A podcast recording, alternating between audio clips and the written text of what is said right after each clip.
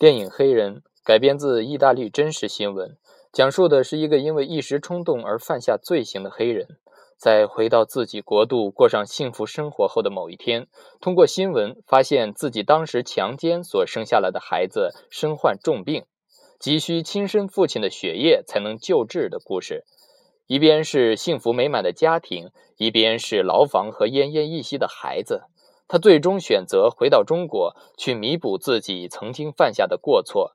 然而，在这趟赎罪之旅中，又会发生些什么？又有谁在等着他呢？